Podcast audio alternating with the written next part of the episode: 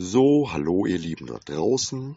Hier ist mal wieder der Gerd aus Hermkes Romanboutique mit Gerds Garstigem Geblubber. Heute ist Freitag, der 21. August. Ich bin mal wieder solo mit ein paar Details zu unserer derzeitigen Arbeit, die euch möglicherweise ein bisschen erheitern können. Okay, machen wir mit der Grundvoraussetzung los. Ihr kennt ja unseren Laden. Vermutlich. Die meisten von euch.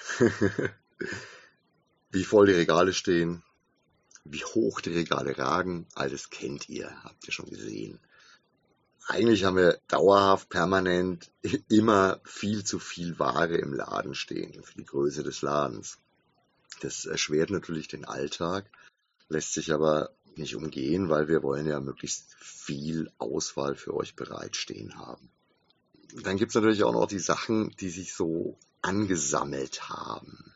Wenn irgendwas im Moment nicht so richtig gebraucht wird, wandert es schnell irgendwo hin.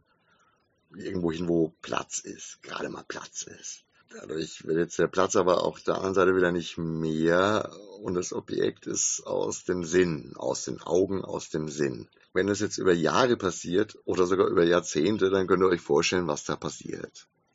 Und das Hauptproblem ist in dieser Beziehung auch bei uns hinten im Lager und im Büro, wo ihr ja normalerweise gar nicht hinkommt, aber da haben sich Dinge angesammelt, die ich mit H.P. Lovecraft als Berge des Wahnsinns bezeichnen würde. So, wenn ihr jetzt unter diesen Voraussetzungen aufräumen möchtet, ist das ein bisschen wie dieses alte Schiebespielchen. Das kennt ihr wahrscheinlich noch. Da muss man äh, irgendwelche farbigen oder nummerierten Platten in die richtige Reihenfolge bringen, in die richtige Anordnung bringen. Früher gab es das mal analog, so richtig mechanisch zum echt Schieben.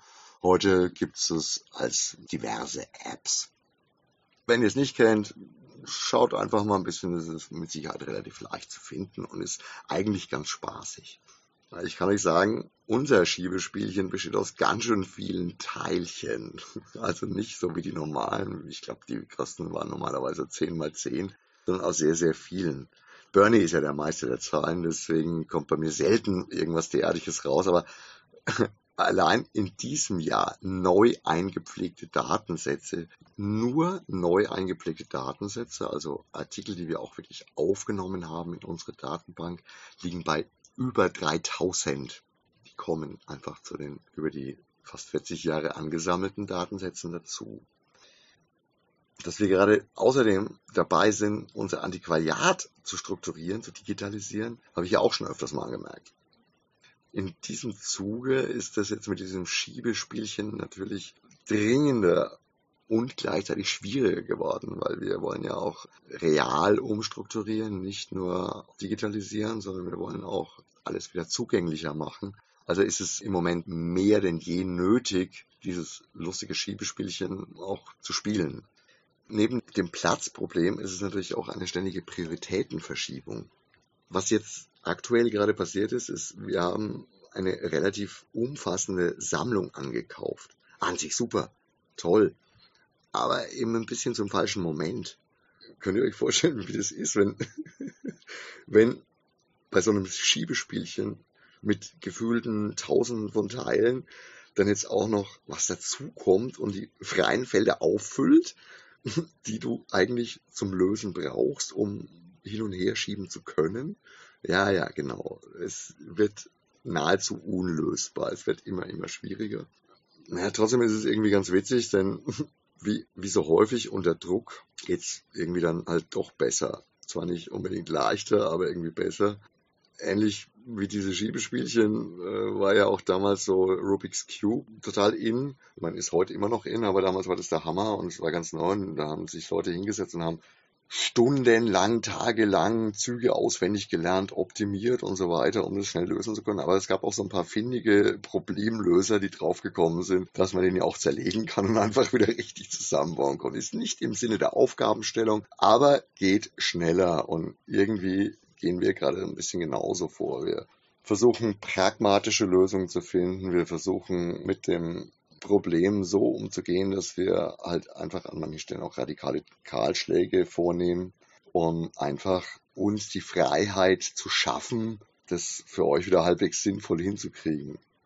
Ja, es ist, es ist wirklich faszinierend, was da aus den Tiefen der Regale so zum Vorschein kommt. Da sind wirklich Sachen, ich glaube, die, die liegen seit tatsächlich Jahrzehnten in Kisten. Und die müssen natürlich jetzt auch alle gesichtet werden und teilweise radikal entfernt und teilweise eben auch neuen, besseren, wertigeren Plätzen zugeordnet werden. Was ich eigentlich sagen will, ist, nicht wundern, dass es im Antiquariat im Moment noch enger zugeht als sonst. Da stehen jetzt dummerweise auch noch Berge des Wahnsinns von irgendwelchen Kisten im Weg rum. Ja, wir sind dringlich am Arbeiten. Wir versuchen alles zu lösen, wir versuchen alles hinzukriegen. Aber ich glaube mal, die nächsten paar Wochen kann auch noch mit Beeinträchtigungen gerechnet werden. Also zumindest einige Tage. Schaut es euch an, beobachtet, lacht euch tot. Vielleicht bringe ich die nächsten Freitage nochmal was drüber. Jetzt, ja, Bernie würde sagen, Gerd hat genug gejammert, aber ich wollte eigentlich überhaupt nicht jammern. Ich wollte nur so ein bisschen die Problematik darstellen und sage jetzt einfach mal ein schönes Wochenende für euch alle. Ciao, arrivederci, euer Gerd. Bis nächste Woche.